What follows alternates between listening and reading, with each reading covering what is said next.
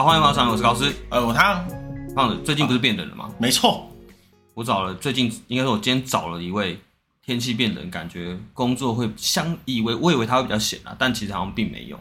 哦，的人，利差乐园水上负责人吗？什么意思？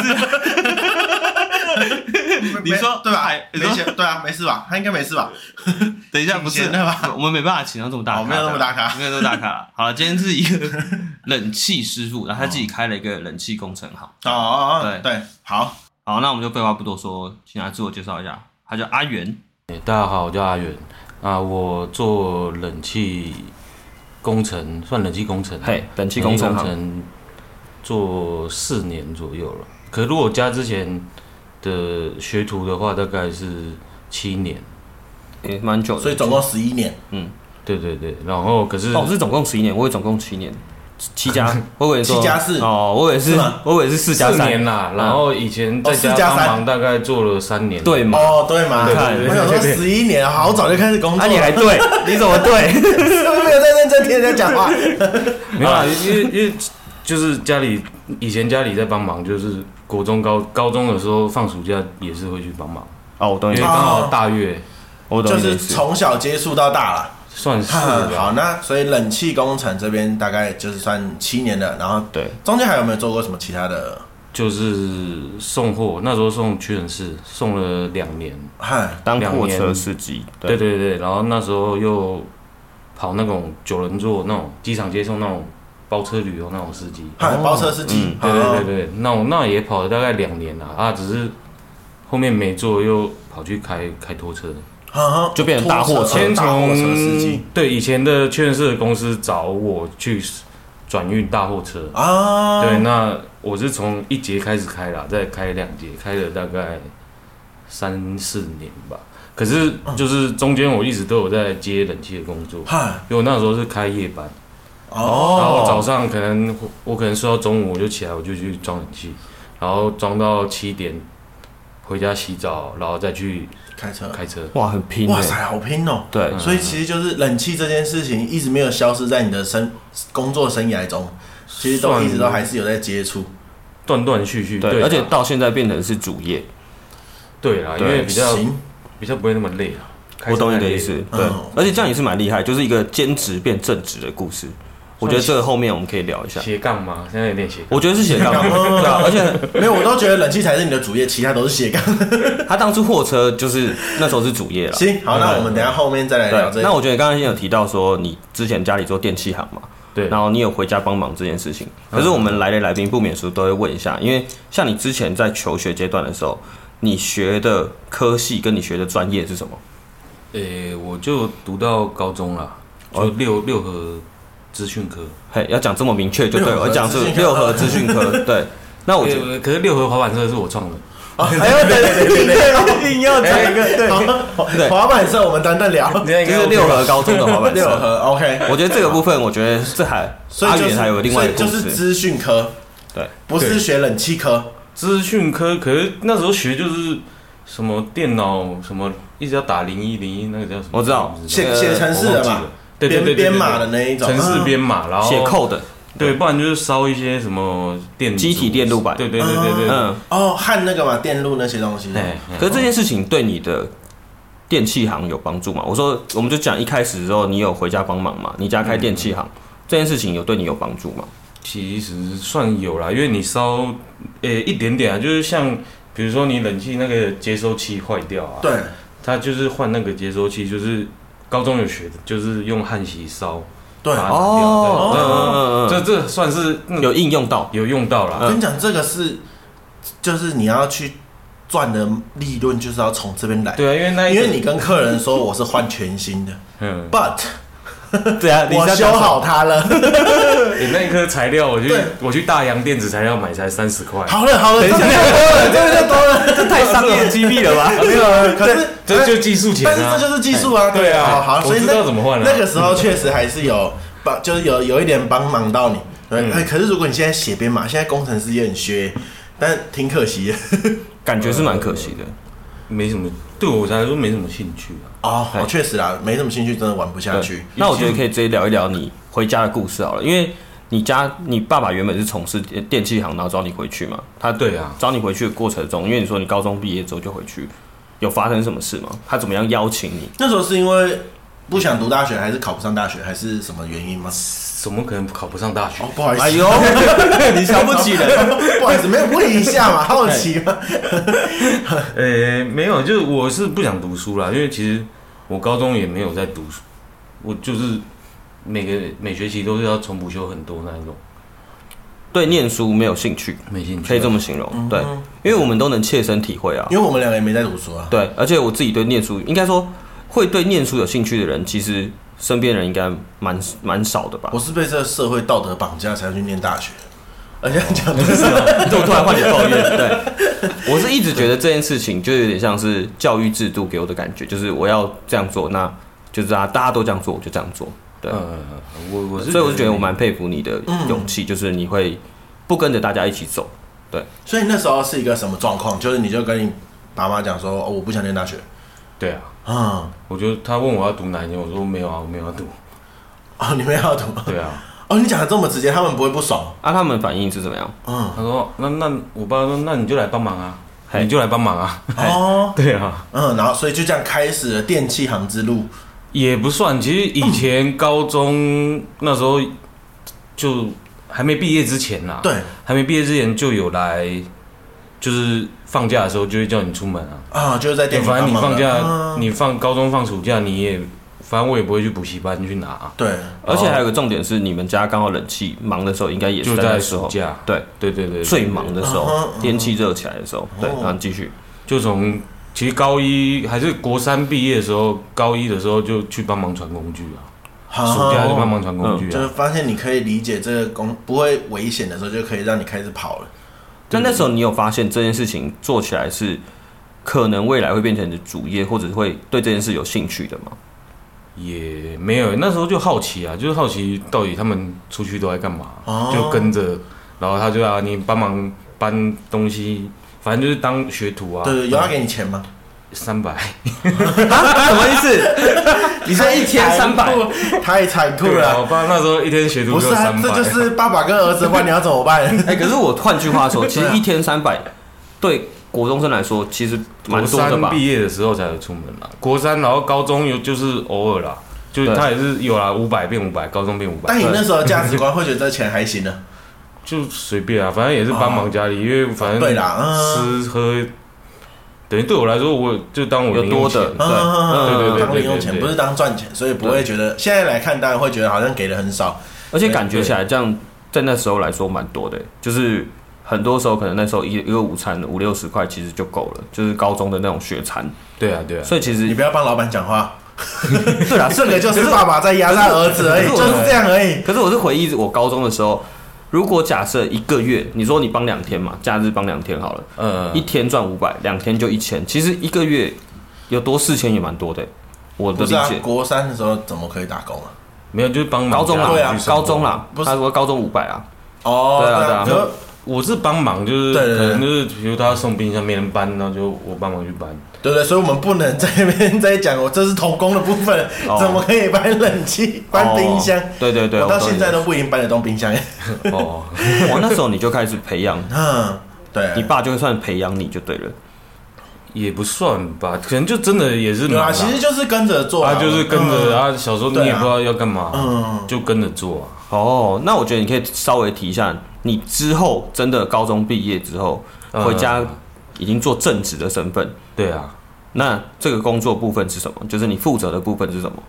就不可能再只是做做那些出地工具，对对对，是那个等级了吧？嗯啊，那时候也是跟师傅出门，然后因为那时候其实前面几年就是慢慢累积学徒的感觉，对，然后到后面其实他就大概教了，就是开始学啊，就是怎么拉管子，怎么去折。哦，是毕业之后才开始去学这一些，就是正式安装的技术的部分，算是正式加入爸爸的呃团队。团队对，算算了。薪水体制方面有帮你加入吗？还是那时候就是从五百变成一万五？那时候一天一千呐？哎，一天一千吧？对啊，一天一千算就是学徒的价格了吧？可是我我很好奇的问一下，就是因为你这样变成是不一定有班嘛，嗯、就是要出去他才有。呃、欸，对对对对，嗯、你这样讲是啊，可是就是没事就在店里 帮忙打扫啊，不然就整理、嗯、整理一些工具还是材料。然后这样也是一天一千，没有啊，这样就没有，要出班才有，就是有出去做事才有啊。不要对自己家里的事业这么苛刻。那时候刚出社会，其实也没想那么多啦，因为想说先做到当兵再说啊。哦，对，因为那时候高中毕业确实在等当兵，就是以如果没有你没有继续就学的话，就可以就即将即将就要当兵。所以那个时候家里电器行就是指冷气、冰箱，还是说三 C 用品、电视什么全部都有？都有哦，全部都有。以前的电器行是以前以前我家有卖 Game Boy，最久以前游戏机都有。Game Boy 还在呢，哦，就 Game Boy 对小所以以前小时候我玩不玩？难怪我看你 电动蛮多的，嗯嗯，很幸福哎。我小时候都，我小时候觉得那一千块的 Game Boy 就是不可能买的东西。对，长大之后就会觉得啊，这东西没什么好卖。其实其实我有，我小时候有，对，贵公子。我以前还有那个透明壳的那个 Game Boy，我知道 GBA。对对对对，然后还有它对对对对对，哦，特仕版的，对对那种。所以那个时候在家里，就是其实在家里固定也算是有当一个销售员的角色，就是就帮忙拿东西啊，就是他卖到什么，哎，你去里面拿什么？哦，好，我就去帮忙搬。哦，就是算是一个电器百货的的感觉这样子。可是有在销售上面吗？销售比较还好，因为销售几乎都我妈，然后我们都是就是去安装。去送货，你就算是公班的那个部分，类似这样子啊。然后今天有卖电视，哎，等下送哪里？然后货单给你，然后哦好，我就去仓库拉拉出来上车。可那时候就变成你要自己练习开车了，对不对？你要考驾照。对啊，我高中那时候他我爸就给我开，哦，开手排。等一下，这个不能讲吧？这个违法，这个就是生活嘛，这已经过了追溯期了。很多很多很多东西就是这个样子。对对对，我觉得很厉害。对，不是，这就是这就是生活嘛。对，我也觉得，可是我我觉得我能理解，因为小时候爸爸就会感觉起来，这样这样听起来是在培养你这个人在接他的东西，算吧。因为变成我哥他叫不动啊，嘿，因为我哥就是比较个性，比较皮啊，一直。对啊，而且蛮会惹事的。哦，我感觉你是蛮温的。因为我想要问的其实是那个时候，就是高中我们不念了，然后回到家里帮忙。其实那个时候你就已经觉得说，心态已经转变成我现在已经是出社会工作了嘛？还是其实还是多多少少带有一点，就是我现在在找方向，然后可能还是要回去念书的那种感觉。呃，心态上是还是在摸索了。那时候十八岁，其实还。对不对？不知道要干嘛，就其实没有把自己转换成在真的已经到工作人的态度了嘛？对，其实没有啊，只是说你叫我去读书，我也不想。对，像你这样整个帮在家里帮忙之后，你这样帮了多久？大概就帮到当兵，这样应该两快两年，两年左右。那你这两年中你有什么收获吗？我说在这两年中的体悟。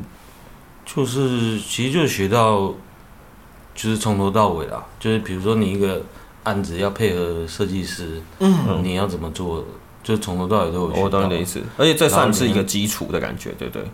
对，奠定你的基础这方面的基础。因为以前，对啦，以前我爸也会叫我们去现场估价，对吧？哦，嗯。而且我觉得有一个好处是，我觉得自己家帮忙，因为我自己回家过这件事情，我就不多赘述，因为听众已经都听到腻了。可是回家帮忙有一个好处是，我觉得自己的家长，包括你爸跟你妈，对你的教导一定是很无私的。无私的教导应该就是技术干嘛什么，他们都会教我。对，比较更清楚跟更透明，知道自己家的营运状况。诶、欸，其实我都不太知道，因为我我不管账，我、哦、我只是我嗯，就是诶、欸，比如说我这要用，比如说我来这边看了，那我这边要用多大的？对。那我就写多大，那我材料要用多少，我就写下来。嘿他们会去报价。哦，我懂。了解，其实就是生成的那一部分，可能也还没有到交给你的时候就已经。嗯、对我做的时间也不长。对啊，因为其实两年确实，我觉得光学会这一些现场的东西，其实就就已经算蛮紧绷的。对，对，就是你要可以到自己独立负责玩一个暗场，其实两年我觉得还算差不多而已吧。对啦，嗯，那是后面出来做才有。再更深入的了解，对对对对对对，对啊，所以我觉得应该就讲营运状况，爸妈还是把持在手上的那种感觉。哦，我懂，因为还毕竟还年轻啦，我能理解。确实啊，如果让儿子那么早就知道家里这么赚钱，那还得了？对，我的好好像能体会，好像也是。对啊，对啊。如果知道，就是说，我操，那我还要努力吗？不对吧？对，这么说好像也是啊。哎，那是以前家电行赚钱是因为没有网络啊。我也怕比价，我我好了，我也反正那是二十年前，还是数据机嘛。对，以前我家送一台平面电视，送一台就赚一台。哇塞！这哇这哇，以前啊，以前你买一台平面电视，像 Sony 的不是平面电视，对对对对，那一台都三十万。液晶电视，液晶萤幕啊，对吧？以前是送一台就赚一台，而且年底公司还会再回趴数给你，比如说你做一千万的业绩。他会回十万，诶，回一百万哦，对，哦，所以我们现在赚不到钱，其实单纯就只因为资讯太透明了。对，那我觉得可以这么理解。对啊，那个时候因为大家都骗来骗去，可是没有人查到对方在骗人，所以大家都赚很多钱。对，哎，这个社会算是一个。某方面来说，算是一个良性循环。对啊，也算是一个平衡啊，也也挺好的。这么说了，哎呀，因为大家都赚很多钱啊，对不对？你看，我那时候就想跟你讨论这件事情，我们再来嘴政府啊，之后再嘴。对啊，可是确实因为资讯透明会有这个困扰啦。对，而且很多产业其实都会受影响。我不相信，就是应该说，我不不不只是你们啦，我觉得都会有。那我觉得家里工作就到这边好了。我觉得可以直接，因为你当兵之后回来，你还就变成直接从事。货运司机的工作嘛，可是你怎么没有想说当兵回来之后再继续衔接到家里？哦，那时候我家就没做啊，因为我爸有点状况，对他投资算被被亲戚骗了，被亲戚骗啊，对，这是不好说。等于哦，等于对对对，这家里出了这些状况啊，反正电器厂就收掉了，对，很多钱。啊那我觉得可以再进一步了解，说你现在如果应该说那时候你怎么毕业，应该说当完兵之后怎么会想要做？货运司机这个行业，欸、就我们就直接到那个嘛，你开始送货。其实中诶、欸，其实前当退伍前几个月还有类似去打工啊，去去夜市卖豆花之类，嗯、可是就赚不够。其实就是一开始出来的时候也是继续找方向，就不知道干嘛。可是真的有一个做比较久的是送货啊，是就是开始去，我朋友找我去劝市送货。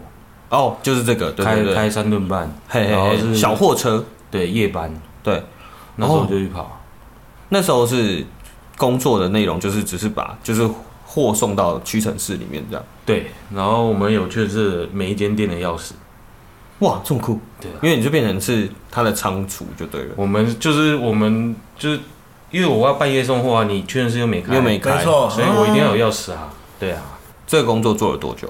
做了两年多吧，两年左右。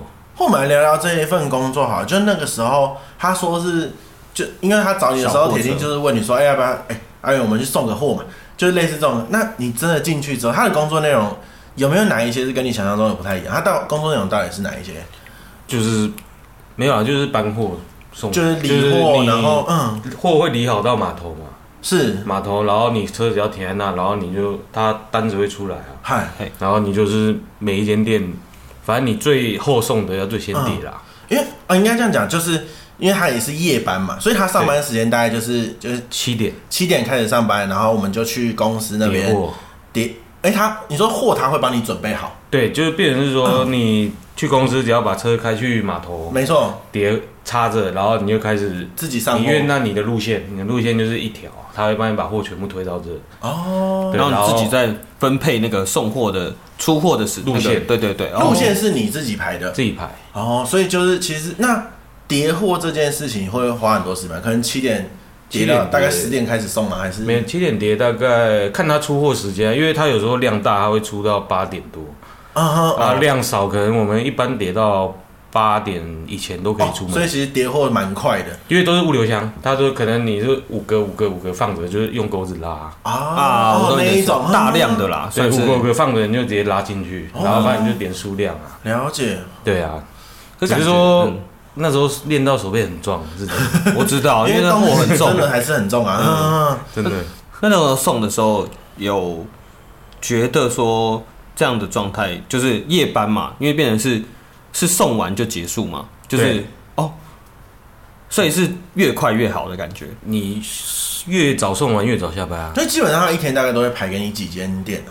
十四家。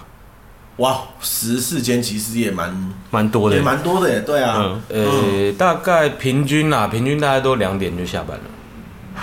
可这样算蛮，如果以正常的公司来说，算蛮蛮两蛮好的吧？没有啊，七点到两点，你中间也没有休息。诶、欸，就是其实司机就是看你要不要休息。对啊，因为你休息就会晚啊，所以就等于是浪费自己的时间。这样算起来是七个小时差不多。如果以全部连续加起来，就是七点一到到两点的话，可是那是平均啦。因为你说每天送到几点，那很难说啊。我有时候中午过啊啊啊。你说，你说晚上七点，然后到你送你上班，货货超多送不完啊，你就送到中午啊。然后还有一些先回报，你说哪几天会超过早上八点，他们要先给门市人员知道。嗯，对，他你要先回报。嗯，因为我觉得这个公司不能用我们一般上班族的想法来讲，因为我们在坐办公室或者是在可能在做什么工作的时候，我们中间不会全我们。不可能全部在工作啊！我懂你的意思。对，你看，就是你一定会有中间会什么，可能偷懒一下，尿尿我不要做些什么事情。嗯、可是像这种可能司机啊，或者是像我现在在跑的业务，其实我们中间是我的休息时间只会影响到我的下班时间，所以我都会选择不休息。就我会全心全意，这整个七个小时全部都一百趴都在上班。对，所以我觉得这种就是不可以，嗯、不可以单纯用工时来算。那你这样送到中午有加班费吗？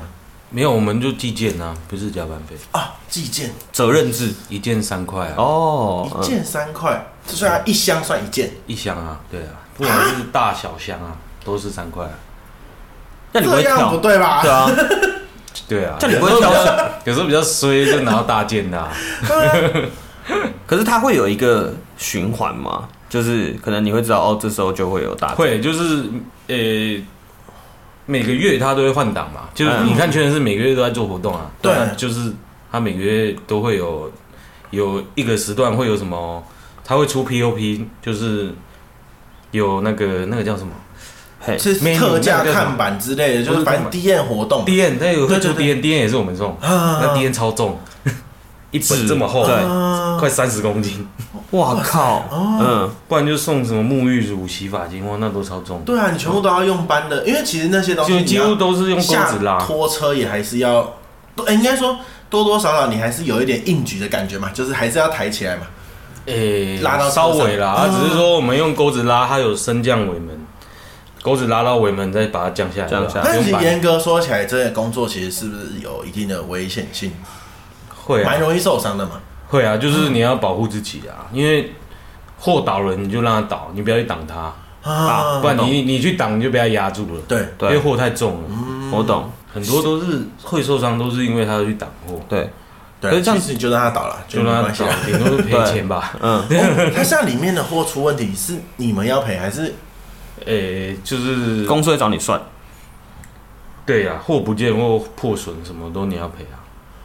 哇，当然是物流箱内的不算，因为物流箱内我也不知道你原本有没有破啊。哦，所以就是可能少一箱之类的那种，你可能对，可能你可能之前不，我之前不见一箱那个什么眼线笔还是什么两万多块，我吓到赶快每一间去找，最后有找到吗？有啊有有，可是为什么为什么会下错啊。啊？因为你有时候就急了或者你想要快一点，也晚了，对，精神状态。会累啊，对啊，就货多你可能拉拉。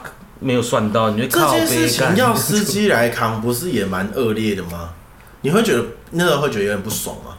就是也还好，还是这个就是也就算有点行规了，就是这样子啊。就是货你带出去仓库都没问题啊，因为你你上车前你一定要点货啊。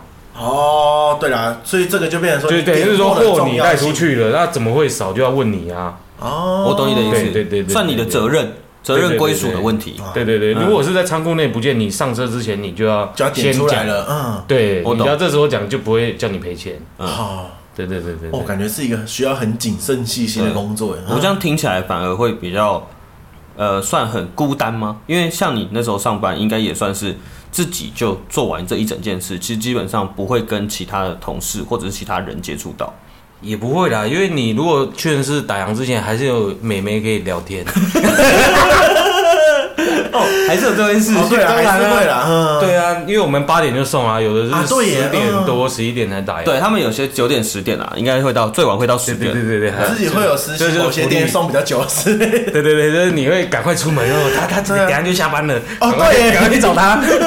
哦，有这回事。今天十点，今天十点之前要到第四间店，把前面三间赶快随便弄一弄，甚至我准备巧克力要拿给他，甚至可能绕路也没关系，我先送这间店，趁打烊前，就是哪一间有正妹，你就会看那个路线，突然哎，你今天怎么先跑这一家？然后我 同事就哎，你干嘛先跑这一家？啊，没事的。哦，有这回事情啊，这也是一个很自由的工作啦。嗯嗯，这算是一个工作中的小确幸吧。对啊，就是蛮自由的，但其实薪水算蛮舒服的，对不对？还其实不错哦，其实还不错，因为你寄件，你一天大概都有三四百件以上啊，然后再加底薪啊，我们底薪一一万六，啊，底薪计件，那有然后再加点费一点五十块，一点是什么意思？比如说你到这个点就五十块，比如说你到这家店这个点就五十块，可是这样子起跳。如果以一个聪明的观众来讲，就是听众来讲，你已经可以算出来。阿远一天赚多少钱了？那算好赚，算。因为像你说，你至少要跑十四个点嘛，所以至少就是就有基本打底，对，有基本打底，没有就可以知道当兵前一天才五百啊。那现在当然好赚啊，它会有一个落差。对，就哇，原来这个社会会给这么多钱呐。可是物流公司就是没有福利啦。啊？什么意思？就你要三节奖金什么都没有啊。也没有年终啊，哎，那没有这回事。你算是公司的人，还是你算是公司的委外委外人员啊？因为这件事情就应该是说，他有没有帮你做一些投保嘛、劳保那些东西？有，有，有。其实这些是有。对啊，只是说我们的薪资结构就是这样，物流业薪资结构都是这样。哦，就到目前都是这样子。对啊。就是其实哦，那如果车子出状况了，比如说你可能发生擦撞、抛锚车祸，嗯。公司诶、欸，就一万，我们就自己出一万二，剩下全险处理啊。他自己还要出一万二，很多呢。因为因为公，你知不知道货车的保费很高，一个月他一年要十几万。对，然后可能你还要自付额，就是你真的要出险，我懂。真的出险的时候，你要支付一万二。所以很多时候公司，可能你车撞烂了，你就出一万二啊。哦，我有这样撞掉。等一下，撞掉。也没有啦，我把一台车就那种五门那种小面包车啊，它在那个路口要回转，因为可能那那边路口是大园交流道下去，对，那边车都很快，然后那边不能回转，对，然后他就回一台沙石，我有开在一台沙石车后面，然后就跟着他开，嗯，然后就他突然开出去，然后看视线突然一打开就是小货，就是那台面包车，棒，然后他就变双门的。等一下，要买五门变双门。喂，等等，那这样子的话，他后座没人，后座没人，后座没人。那司机他人还好吗？司机就我头很晕哦，那叫救护车。我以为我以为是司机扁掉。没有没有没有 啊，因为我撞他屁股啊，他直接他直接变双门。那你还好吗？你的车子还好吗？车子啊，我们的车子还修掉一万多块。可是让你算正面对他。别有撞他屁股，对啊，可是你说你你是你是正面对撞他屁股啊，不是吗？对，我是车头，对，你是车头嘛？可是你车头人还好吗？没事，我就这样差点撞到玻璃，差点飞出去，没事。没有，那个时候阿远很壮，对，那时候抓的很紧，对，那时候搬货单很壮啊，就还 hold 得住啊，你可以控制自己的身体。哇，那是十几年前的事情了嘛，对不对？对，差不多快十年。嗯啊，那时候其实也不太会开车啦，嗯嗯，就是其实也开蛮快的。我懂，真的都在刀尖上走路哎。对，没有那时候血气方刚。对，年轻人真的开车不要开太快，真的，真的。而且其实夜班是不是越开越快？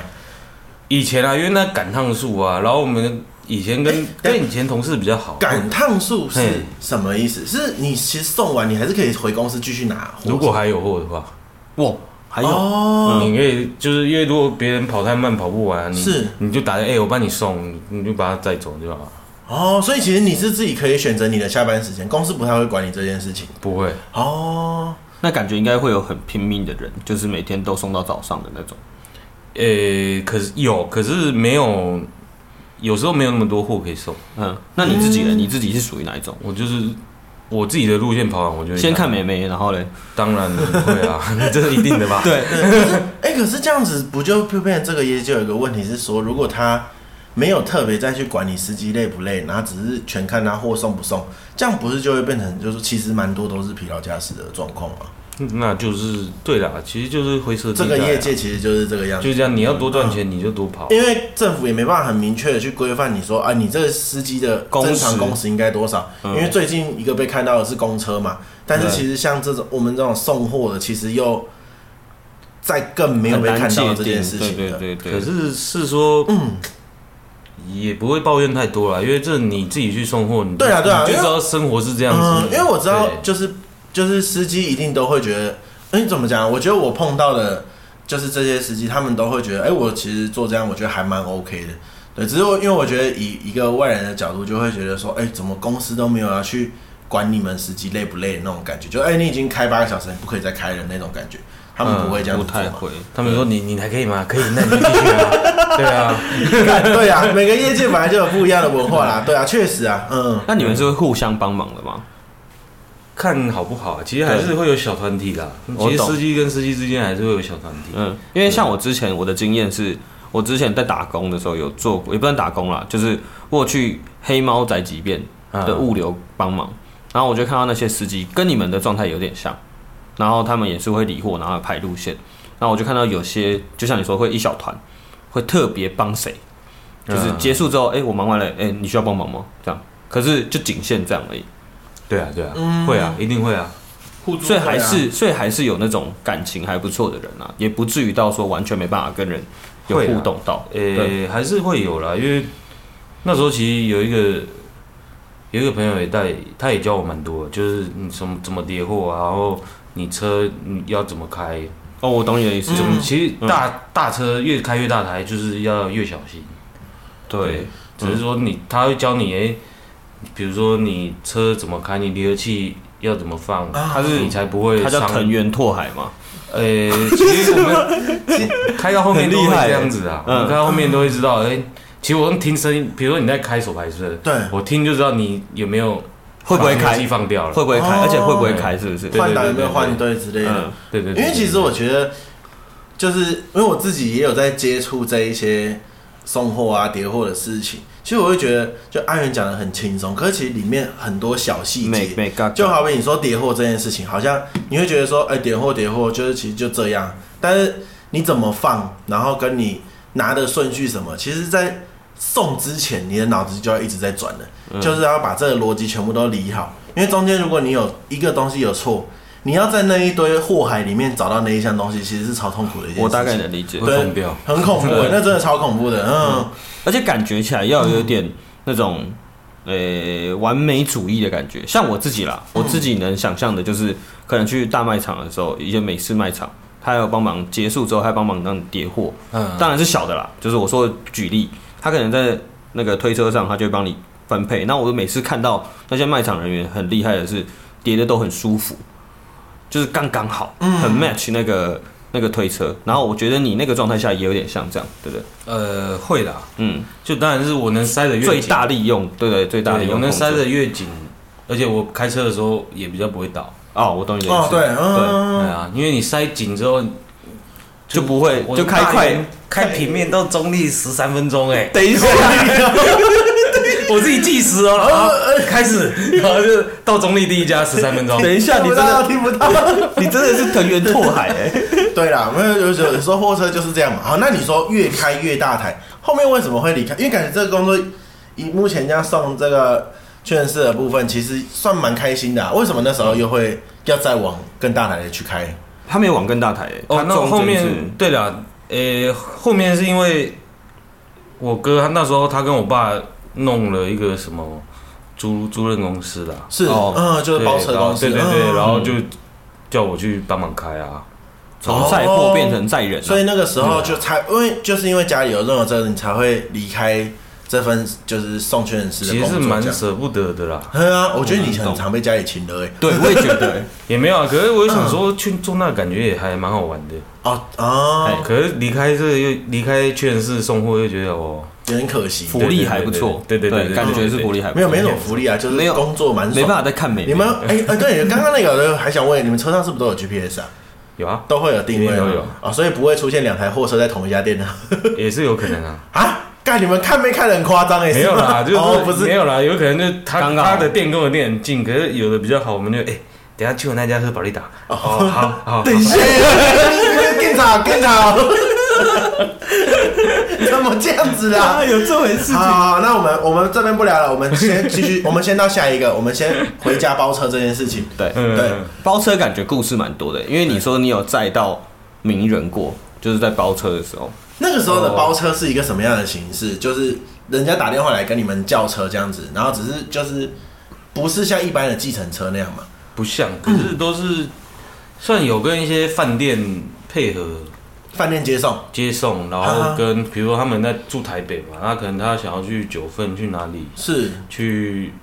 什么？反正就是北海岸那些地方的话，景点一日游啊，可能就，就啊，对啊，包一天车可能就五千块这样子。但是这件事情不是，如果人严格这样讲起来，其实，在法规上，不管是对旅游业还是对计程车业，你们都算是中间的灰色地带，对不对？算啊，啊，诶、欸，也不算。其实你有合法的做法，只是说就是你要透过旅行社，对，可是别人又要给旅行社赚一手。那当然是说，我们私底下能不给他们赚，我们跟饭店讲好就好了，因为饭店他们也是要抽啊。哦，这就是比较，就是到处抽来抽去啦，只是就看你要给谁抽，抽三手。对对，而且价格也是会有差别啊，因为像这个状况，其实你们价格就可以偏低的，就可以稍微压低一点，对不对？对啊，啊，他们赚的也比较多啊，饭店赚的也比较多啊，因为他不用给旅行社，旅行社又再给司机。那那个时候有真的就是。好比说，就是被抓到或者是怎么样的状况嘛，被罚钱之类的。诶、欸，没有，因为我们有那个群主啊，就会通报观光局会抓嘛。嗯，就诶、欸、哪边观光局抓？对，哪边有、嗯、哪边有观光局，然后我们就哦，好好，就就开始绕路啊。我懂你的意思。可是他那个抓的时候，他也没有办法证明你是载客啊，你只要说车上是我朋友不就好了？可是你是租赁车啊，那他就。怎么讲？他是认车牌，认租认车嘛？那你车跟谁租着？你有租车单吗？然后，哎、欸，那如果是客人是旅行社的，你有旅行社的派车单，哦、你要有这些合格的文件。简单来说，他要找麻烦也可以找得到你。他其实对啦，要不要？他要不要做法？就其实这件事情是有一个很明确的法律流，就是对对对对，呃，行业规范的。然后，然后那个时候。哦，只是说这样比较好赚啊，比如我懂你意思。旅行社的价钱就是很烂啊。对啊，旅行社价钱确实，而且他抽的蛮，感觉应该抽不少。那很凶，他抽很凶。嗯，对，对啊。因为其实这个就严格说起来，就有点算私家车嘛那种感觉，类似。可所以就变成说，我们自己会留名片给客人。对。所以等于说，马来西亚或者新加坡，他们有朋友要来台湾，他们就会帮，比如说，哎，你们你大家出去玩，跟他们相处的不错。他如果有朋友要来，他们就会找你啊，找你，对对对，类似这种感觉。对，对，因为我之前去泰国也有玩过这种一日团的。对，国外感觉蛮，我就觉得这个导游很赞啊，嗯，我就蛮喜欢。就是我们也是不会没有要透过旅行社，对。但是后来，呃，回来之后就是看看一些东西之后，就发现说，哎，这件事情好像在法规上有一点麻烦啊。因为如果就像你讲，因为我之前在机场工作嘛，其实那个时候我就很常看到，因为。不知道大家知道，就桃园有一个乱象，就叫白牌车嘛。对，就是桃竹苗，对对，对，就是、应该都有。就是打电话去叫一下，然后也不是计程车行来的，就是自己家里的车，然后他就是在做这件事情。嗯，那时候我在机场的时候，其实就很常看到，呃，这一些老板在跟警察吵架。机场黄牛啊？对对，哦，我认识啊。就就他跟他吵的啊。这是什么意思？这故事是什么？因为。有时候我们送送送送人家去坐飞机嘛，嗯，那那你不可能空车回台北啊，啊，我懂你的意思。那你说，哎、欸，你也没有人台北需要回去叫我，对，哎，哦，我懂你的意思。他对半抽啊，一千块他就抽五百，可是对我来说五百块就不无小补加一个就够了，对啊，对，因为因为其实那个状况就有一点，我我以我认知，因为我那时候都只是在旁边看啦。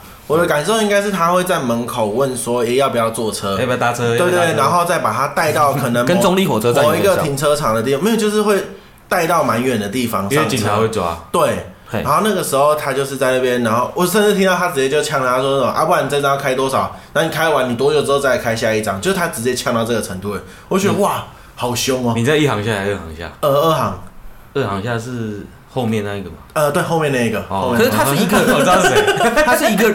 人专门在接洽这件事情。其实他们是很多人，对，就是他们会在呃那个应该是入境的出口，然后就在那边等。对对对，就是可能有旅客走出来，然后他就就会可能好几个人会问，啊，警察常常就会走过来，然后他们就会这样散开。就是你会在旁边看的时候，就觉得说这一群人微妙哦，很微妙。对我也是听了好久之后才发现，哦哦，他们是哦就是做这个东西啊。嗯，对啊，那时候我们在配合，他就有警察，你先出去，哦，然后就走了。哦，原来那时候有可能看到就是你啊。可是你不是那时候有讲说你不怕警察吗？呃、欸，警察没办法找你们麻烦，就是你硬要说。就是载客人，他也没有办法，就是我没有，除非就是你有派车单，因为有时候我们有接旅行社的，那就没的话，那就没问题哦。所以警察那时候他罚的话，就是罚你没有单子，就说对。可是我也忘记是哪一个法条了，可是好像好像也是蛮严重的哦，好像也是蛮什么公共运输之类的，好像几万吧，好像也是五六万。没有，因为我觉得这件事情其实就很烦啊，就是。你政府如果真的想要处理这件事情，你就把它做完善嘛。对啊，你又做不完善，然后现在又不准人家去钻你的漏洞，就会觉得很烦。就因为感觉他们那个，你那时候我在旁边听啊，其实那个警察也有一点是，我并没有很明确要哪一条来罚你，但是我就是要找你麻烦那种感觉。因为就是他的观念就是说这件事情不能这样做，因为外面是有牌的嘛，黄色的车子嘛，对，这就很明显的对比了嘛。因为你这样做就等于你在抢。黄色车的生意啊，那边人家就是照着法条走，对，所以我就觉得那时候的感觉就是有点这种，反正就那边的生态其实就是这个样子，没有就讨生活嘛，对啊。那那时候你们的拉客是怎么样？就是网络上嘛也会开始做一些国际行销吗？嗯，没有到那么大。他我哥他们有去弄，可是这个我就不知道。反正我听起来是开车这样口口碑比较多，口耳相传的那种类似啊，比如就是你有带过。我有带过你，那你觉得不错，嗯、那你就会找你的再介绍。给你有朋友要来玩，那你就会把名片丢给他。对，类似那种算做一个熟客行销的感觉。而且那时候我有 follow 到你的个人的那个状态，就是你会 po 文嘛，我有看到你那时候会 po 一些，我觉得你蛮享受这份工作的，对不对？很爽啊。对，嗯、其实是蛮好玩的耶。嗯、我胖二十公斤呢。等一下，有点太好玩了。欸、可是认我认真想要问这件，因为因为我觉得。因为我们后面还有一个大卡车嘛，但是我觉得我们在这边，我想先问一件事情，因为像你这样前面在做，可能啊小货车半夜送货的，然后跟这一种，其实你是不是在车上的时间真的很久？这样坐着不会很痛苦吗？因为其实我觉得，虽然坐着开车这件事情，以我自己在开，我觉得前三个小时都还算可以接受，嗯，可是如果到八到十个小时的时候，我可能就会觉得开的很痛苦了。嗯，还好，你是不是把车子坐的很舒服？也不会，可是就是我蛮喜欢开车的啊，到处看，到处跑啊。哦，就是对你来说，开车不会是一件很想睡的事情。还不会，其实对我来说不会。然后就生活起居就都在车上，就也还。诶，那时候算跑旅游是就住饭店了。我懂，嗯，对啊，而且吃饭民宿，吃饭也是跟着客人一起吃。对啊，而且你反正我们也会。带一些固定的餐厅嘛，会有司机餐，司机餐他会准备一份给你啊。哦，哇，这么酷，嗯，有有时候不错，有时候像我去南方澳，他就一盘生鱼片，然后一个味噌汤，然后炒青菜，然后还有什么这么多豆干之类的。这么多，他为什么会知道你是？就是好比说四季餐这些，没有，我会带过去啊。然后带到饭店，哎，老板娘，你帮我带一下。嗯，哎，他们从哪里来？这样子，嘿嘿嘿，哦，他就知道我是谁了。算是一个业界上面的文化，嗯，合作啦，对，嗯，而且我们这个如果之后我们找到真的，就是因为我们这样讲，我们这个有点算灰色。我们到时候如果真的找合法的，我们再来讨论一下这件事情。因为我觉得，因为像我自己家里也有人是，就是有考导游领队跟旅行社的，就其实他们也蛮多。哦，就我觉得这个产业是很复杂的啦，那很黑啦，对啊，很黑啦，就是到处抽啦。啊，你说就是你会不会会不会不喜欢这些灰色？我觉得也不会，因为合作起来，其实搞不好他们赚的更多。对对的啊，嗯，重点是要有客人啊，你才才有那个。没错没错，这样你不就变成很容易造成一个旅行社跟那个旅游业，就是我说计程车都会对你这个这个人会很有意见。可能会啦，那时候其实应该是。你有遇到过什么事情吗？就是吵架。对啊，呃，以前在台北接客的时候会啊，他们就会故意挡着你不让你走啊。哈，就故意停你停你很近。我懂，车子车子故意停对前后他们故意夹得很近，那你要那个啊，技术要够，你就知道他是故意的啦，因为他你就看是别的，反正就固定那一间车行，他们都会过来。那时候在西门町跑那些饭店的时候。啊，那你没有跟他们 argue 一些？没有吵过架，对，还是你就想说赶快走，不要自己找麻烦？就就其实就这样，就不要不要理他们就好了。因为他就是故意来来挡你，来弄你。因为是因为你的车很明显是吗？因为我们以前都开那种福斯九人座的，对，就跟面面包车跟计程车比起来就差很多啊。嗯，而且应该蛮好认，比较舒服。对对对对对啊！哇，可那投资成本也高啊。对对对啊。嗯，这个产业也蛮妙的，就是我觉得就是它就有点像是呃名声不够大的 Uber 的概念，因为 Uber 太响了嘛，所以就被政府找麻烦了嘛。可是我觉得像这个产业好像就真的默默在自己赚自己的东西的那种感觉。其实对啦，还是很多人在经营啊。对啊，因为我自己知道也是蛮多间，我甚至有时候找的时候，我也会往这个方向找。我对，就是私家车，因为可是我想要问他，像你刚刚讲说这个可能需要。派遣单或者什么派车单嘛？嗯、那像他们一般如果自己是计程车司机那种黄牌的，他接这种整天的客人或者是导览的行程，他那个是不是也算违规啊？对啊，啊啊！对你来说，你是要跳表啊？哦哦，计程车你就是要跳表啊？哦、对耶，如果你算整趟的就不行哦。因为其实有些计程车好像也会说喊价的嘛。对啊，我看到计程车是直接在他后就是。驾驶后座是放他的旅游行程表啊！哦，有这回事？对啊，他在机场载到客人之后，就拿出来说：“来，要出去玩吗？来看一下啊！今天如果住完，如果喜欢，你晚上打给我，我明天就来载你出去玩。”哦，对啊，对哦，所以那个也算是违规的。就他们跟我们做的事都差不多啊！啊，你各位啊，你各位啊，你政府 再不管啊，你政府再让，就是因为其实就是这个状况才会让这整个业界都会有一种乱报价、乱喊价。为什么会有些人很便宜，有些人很贵啊？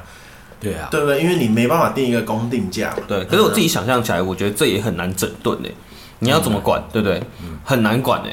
狠一点就可以管了，可是就狠不下来啊。不是，你定一个法规，这样做就是罚多少钱？我跟你讲，罚越重就会，呃，然后你再出一个是说，你可以很轻松拿到证照，然后跟一个你如果不做这件事情，我会罚很重，大家不会都去弄证照了，不就合法了？我觉得好像没那么简单呢。我自己的理解中，可是这种。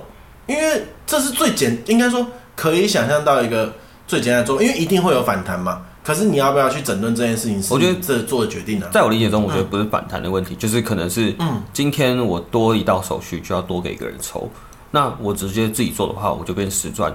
那哪一个笨蛋会选被人家抽？可是，所以我才说啊，你今天如果被抽的这件事情，超呃，远远远远的比。罚款还要便宜的时候，你就会选择被抽啊。我觉得这个部分，我觉得之后我们找一个真的专业的人，应该说这这个行业的人，我觉得可以来。因为我常常就会觉得，你想要去把旅游用好，其实有些事情是必须要去处理的啊。对对啊，我自己的理解中是应该没那么简单了，不然，嗯，我我一直有个想法，就是一定一定都有人想到，但是只是他们也在抽啊，很不容易的。对啊，要么就是他们也跟着黑，要么就是他们还没办法想到真正完善的解决方法。对啊，而且你说，其实开车的人那种素质真的是参差不齐，真的。对，我觉得，对你就要照法规，他他绝对不会的。可是我觉得说到这种很多计程车或者像你说的包车这个行业，我觉得真的有竞争，真的有差。像我觉得近期自从 Uber 台湾开始合法立案的时候，其实台湾的计程车黄小黄啦，态度有稍微有好一点，应该说他们有稍微整理一下自己内部的秩序。嗯，对，有，因为 Uber 就是我明确就是。我态度一定好，又干净，又对对对对，又行，对对，所以我觉得这个是好事，有竞争是好事。因为线上叫车现在也越来越多间啦。对对啊，嗯，我觉得这个还蛮酷的。好像你做那么久包车的，那你之前不是有说过你载过名人，发生什么事？哦，有啊，那时候是没有，就是反正我车子卖你。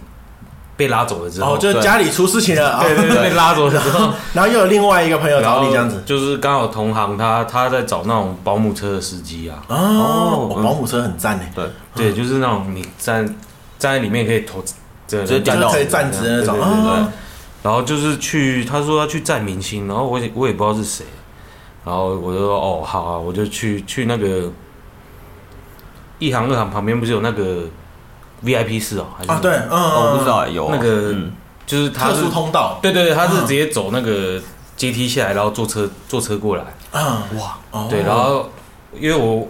我也不知道是谁啊，然后就是上车，然后很多人在拍照，然后干他是谁，我也没看过他，舍不得。我说好像，而且下车就是上车之前，哎，帮我签名什么什么。难怪他要找你，因为你就不会是一个疯狂的、很疯狂的司机啊，就是他的粉丝就对了。干嘛？他是谁啊？对啊，然后后面就是一直到台北那个什么韩舍爱美酒店，嗨，我高级酒店，然后一下车也是。十几个人在那边等他，就要签名，要签名。然后我就真的忍不住，我问旁边那个台式的，我说他是谁？然后那个那个人就你不知道，我不知道啊，他是谁？他说他是孙俪啊。我说孙俪是谁？是谁？大伟啊！你也太无知了吧？我不知道啊，因为我没有在追剧啊，陆剧啦，陆剧常出现的人。但我觉得遇到明星是一个很特别的经验。对对对，可是只有载到过顺利过一次，然后之后就没有其他的艺人。诶，还有外交部的，可是我就不知道哦，一些政府官员，但基本上就是啊，盛文生的什么？哦，我还以为你说盛文，对对对，连公子，对，就是我们国国国家不是有一个什么友邦有邦交国，不是有一个什么盛文生还是什么？我不知道哎，哦，你不知道吗？对，我不知道，这个不关心台湾的吗？你是不是当过同路人？哎，我真的不知道哎，我也不知道。我们一年花几亿耶，哦，砸钱去外交。对啊，反正所以应该说开保姆车这件事也开好一阵子。对，就是也是接外交官，就是盛文生的，他们可能要来台参，就是参访、开会还是什么，然后又有挂国旗啊，就是台湾国旗跟他们国家的国旗。对对对对。哦，还有他的随随行，这种不是外交部他们自己都会有一个有点像大使的车嘛？不会不到那个？没有，你说你说你在路上看到那个使什么使馆的那种？对对对对对，那个是外交官他们住在台湾他们自己的车。哦，那就算另外，那是另外，跟我们是只是就是他可能接送接送到他外交部，然后哦，对对对，他们开会完要叫他们去哪去哪这样。哦，我感觉很赞诶。对，哎，那老实讲，保姆车开起来舒服吗？真的好开吗？很有力啊，很好开啊。哦，而且很稳，对不对？感觉，诶、欸，可是就太高了，变成说，其实你在高速公路侧风太强的话，哦，会偏，你会这样晃，一直晃，嗯，还是稍微会有点晃啦。坐起来是真的很舒服，因为它是座椅舒服啊，就是沙发。哦，哇哦，感觉很赞。嗯，那有没有开进演唱会的那种？就是，哎，我同事我同事有啊，我跟那那一批我刚好没跟到，就是什么防弹少年团。哇哦，这样那个很爽哎，那个就是蛮酷的。真的，他是我朋友说他跟我视讯，然后就是有人有粉丝一直来拍窗户。真的感觉做这个工作也蛮有趣的，对啊，有趣啊，接触到蛮多。但他这个价格就会比包车是更高了，对吧？诶、欸，会这种行程应该都是行情会比较好。哦，哦，但是你司机，那你就是以你司机的角色，你有领比较多吗？诶、欸，还是差不多，差不多啊。我也是算抽成的。哦，了解。反正这个结束之后，就到大货车嘛，你就开始对，因为那边我跑一年，感觉赚不到什么钱，就走了。啊，这个会赚不到钱哦。诶、欸，就是保姆车的市场还是没有那么大啊。了解，对对对，我懂。一般人来来玩也不太不会特别租这个保姆车，对对啊，我们再聊下去，我都我都在想说你是不是专业的货司机？对啊，明明就是一个冷气冷气的老板。对啊，好，那为那之后这个为什么又跑到嗯，就是说赚的不够多嘛？大货车这件事情也是同行介绍，诶，就是以前的同事找我，嗨，就是他们那边刚好有缺人呐，对，我说那那不然我回去开车哈。啊，不好意思，等等哦，在我们聊大货车这件事情之前。我们先去小解一下，没错，因为现在篇幅也有点长了啊。按照惯例，我们还是会分上下两集来给听众听一下。那我们就期待阿元的下集。上集就到这边喽，我们下集再聊大货车跟冷气的故事。没错，这集都完全没聊到。对，好，那这边先这样，拜拜，拜。